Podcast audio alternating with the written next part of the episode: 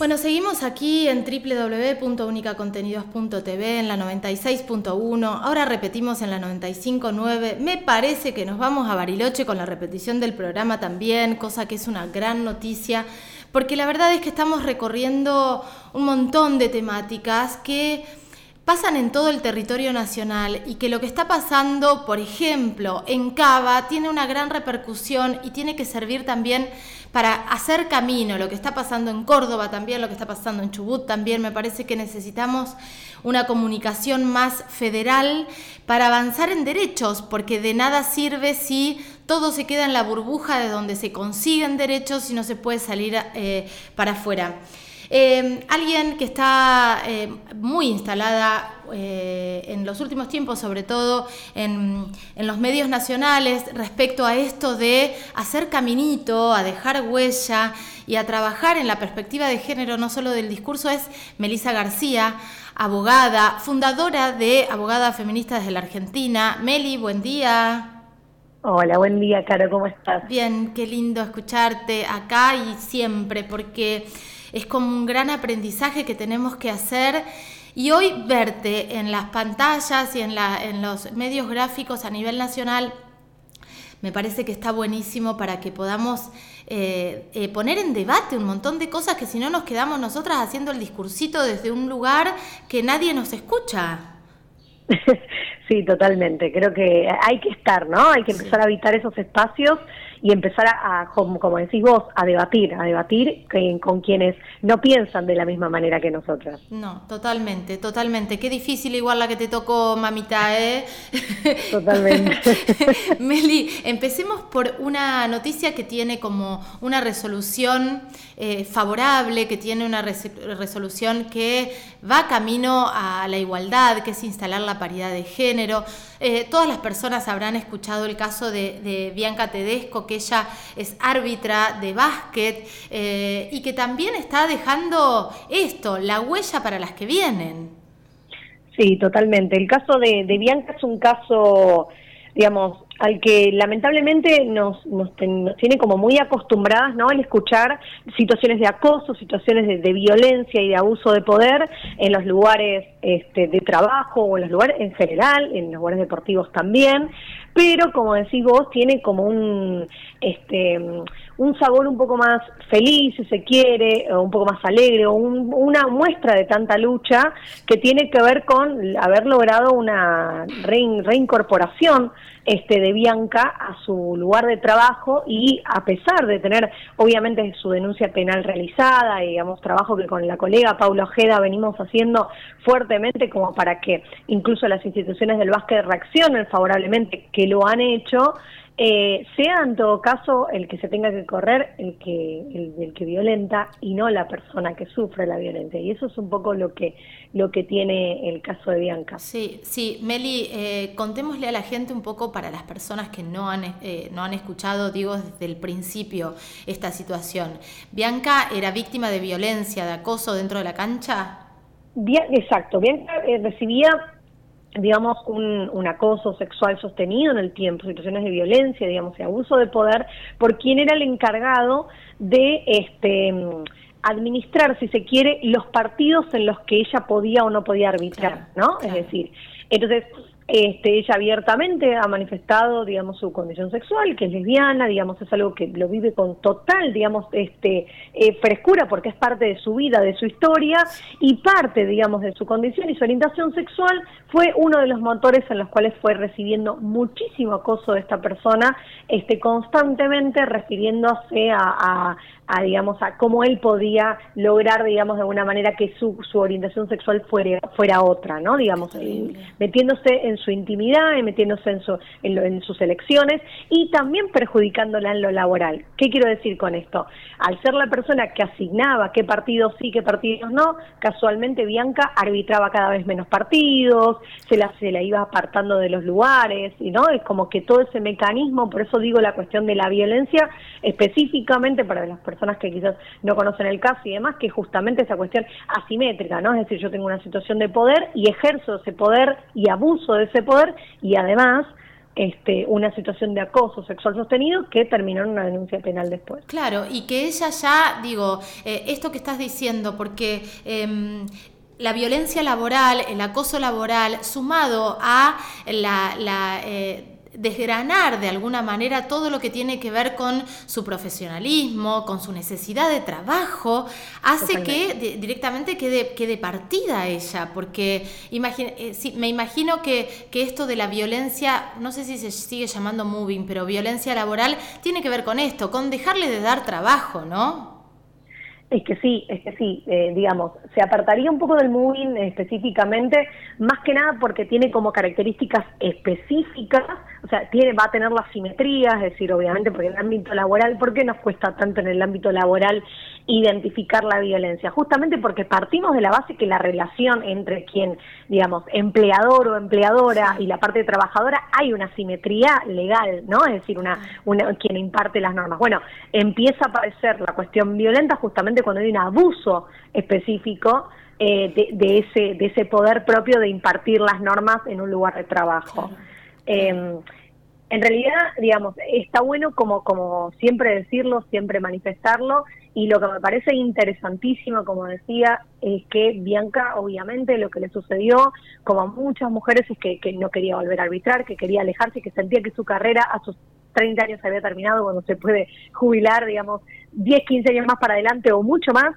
Y sin embargo, digamos, por toda la, la, la, contención y el trabajo sostenido, las redes, como siempre hablamos, Caro, las redes no sostienen, le volvieron las ganas de, decir, bueno, no soy yo la que me tengo que ir, más allá de su tratamiento y demás, decir, no soy yo la que me tengo que ir, me quiero quedar, y la Federación este, de Básquet mm, recepcionó eso, y es más, redobló la apuesta invitándola incluso a que los ayude a, formar en género, a, formar, a revisar el protocolo para que esto no vuelva a pasar. y me parece que eso es muy importante. Sí, es muy importante. Bianca hoy está trabajando.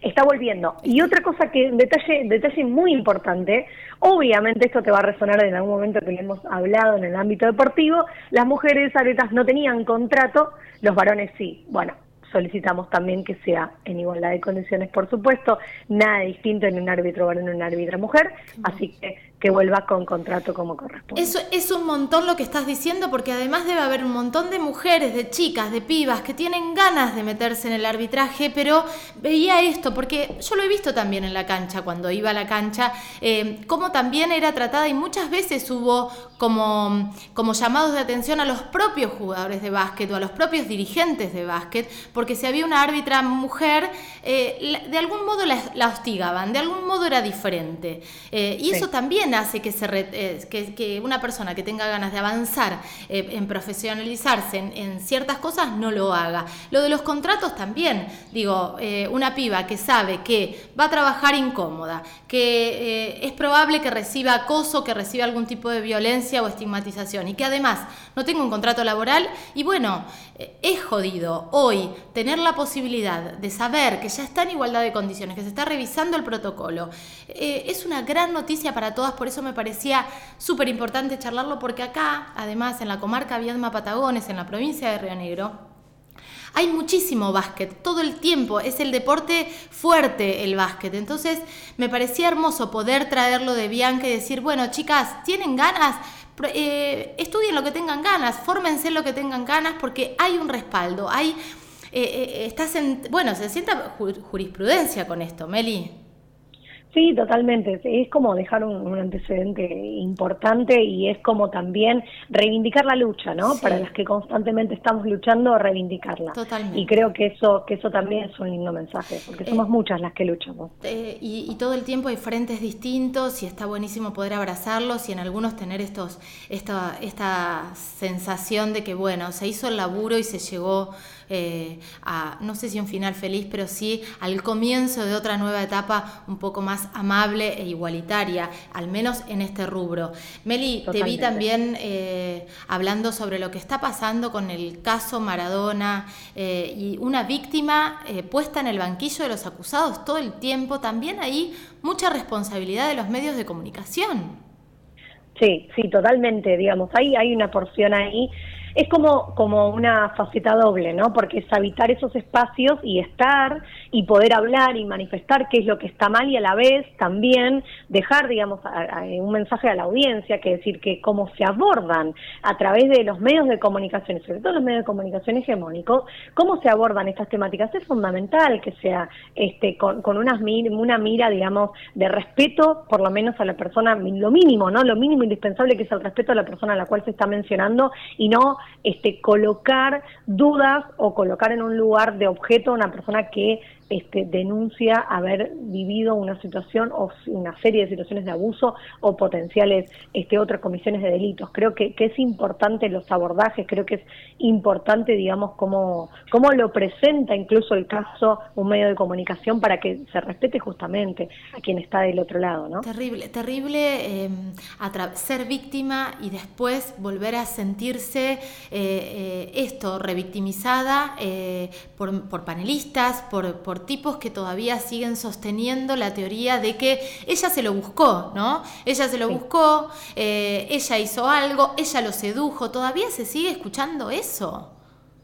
Sí, sí, sí, totalmente. Por eso es como cuando decimos, no, bueno, lo que pasa en la tele, la violencia, cuando hablamos de la violencia, bueno, a ver, ahí justamente es un claro ejemplo. El simbolismo específico que hay es esa construcción de esos patrones este, socioculturales, esos estereotipos de género que se van, digamos, de alguna manera intensificando y reforzando justamente en estas cuestiones. Sí. Justamente cuando, cómo, cómo hablamos y cómo nos referimos a una mujer que vivió una situación de violencia, independientemente de que esté el otro lado, porque el tema acá, obviamente que genera como cierta efervescencia porque es caso Maradona o el entorno de Maradona. Ahora, ¿no sucede en un montón de ámbitos ese tipo de situaciones? Claro que sucede. Todo el tiempo.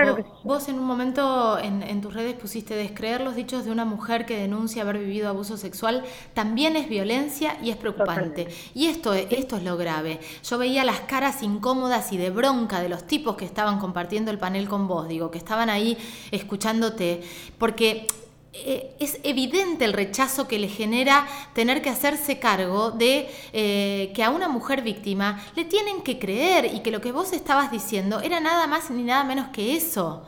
Eh, es muy fuerte lo que sucede em, en, todo lo simbólico cuando escuchan a una mujer plantándose y diciendo, che, paren, acá están revictimizando, acá están estigmatizando, acá están dando vuelta la tortilla para otro lado, acá hay una mujer que está diciendo que vivió esto, hay que creerle, hay que respetarla, hay que abrazarla y hay que saber cómo comunicar, porque también eso es violencia y es violencia mediática, Meli.